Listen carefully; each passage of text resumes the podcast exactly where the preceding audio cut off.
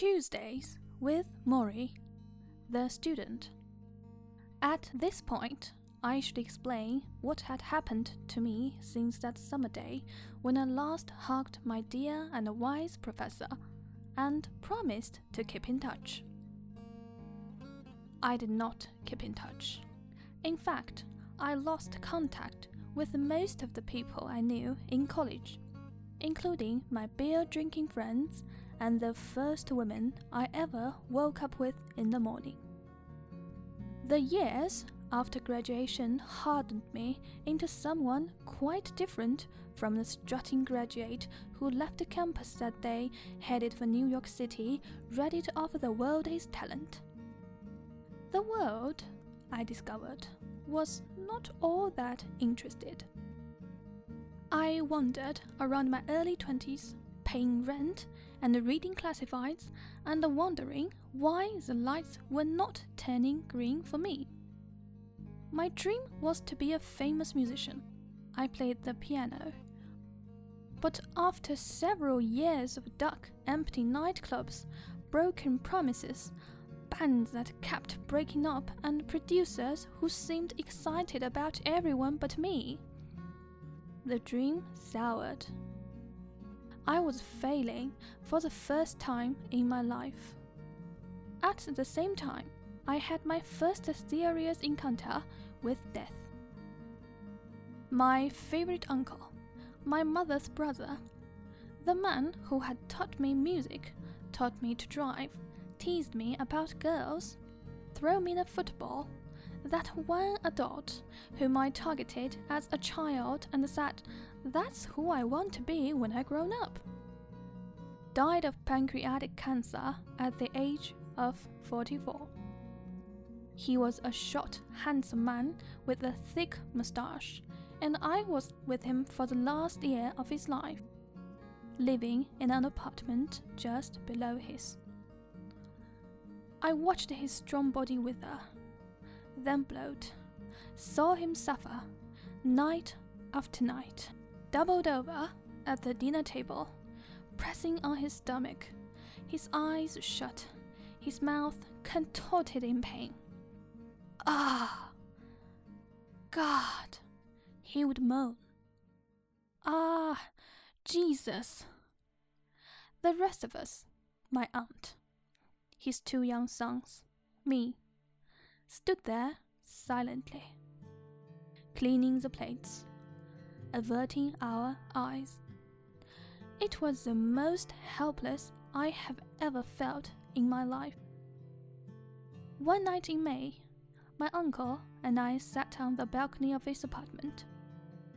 It was breezy and warm. He looked out toward the horizon and said, through gritted teeth, that he wouldn't be around to see his kids into the next school year. He asked if I would look after them. I told him not to talk that way. He stared at me sadly. He died a few weeks later. After the funeral, my life changed. I felt as if time was suddenly precious water going down an open drain, and I could not move quickly enough. No more playing music at half empty nightclubs. No more writing songs in my apartment, songs that no one would hear. I turned to school. I earned a master's degree in journalism and took the first job offered as a sports writer. Instead of chasing my own fame, I wrote about famous athletes chasing theirs. I worked for newspapers and freelanced for magazines. I worked at a pace that knew no hours, no limits. I would wake up in the morning, brush my teeth, and sit down at the typewriter in the same clothes I had slept in. My uncle had worked for a corporation and hated it.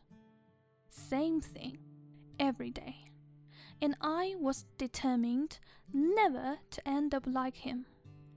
I bounced around from New York to Florida and eventually took a job in Detroit as a columnist for the Detroit Free Press.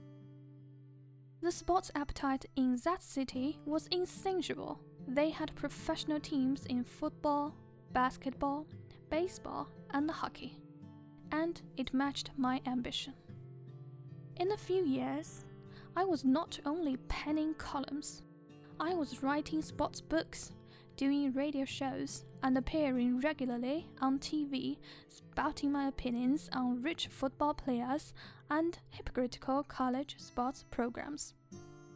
I was part of the media thunderstorm that now soaks our country. I was in demand. I stopped renting. I started buying. I bought a house on a hill. I bought cars. I invested in stocks and built a portfolio. I was cranked to a fifth gear, and everything I did, I did on a deadline. I exercised like a demon. I drove my car at breakneck speed. I made more money than I had ever figured to see. I met a dark haired woman named Janine who somehow loved me despite my schedule and the constant absences. We married after a seven year courtship. I was back to work a week after the wedding. I told her and myself that we would one day start a family, something she wanted very much. But that day never came.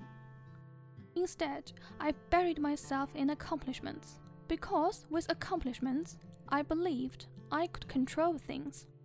I could squeeze in every last piece of happiness before I got sick and died, like my uncle before me, which I figured was my natural fate. As for Morrie, well, I thought about him now and then, the things he had taught me about being human and relating to others. But it was always in a distance, as if from another life. Over the years, I threw away any mail that came from Brandeis University, figuring they were only asking for money. So I did not know of Morrie's illness. The people who might have told me were long forgotten, their phone numbers buried in some packed away box in the attic. It might have stayed that way had I not been flickering through the TV channels late one night when something caught my ear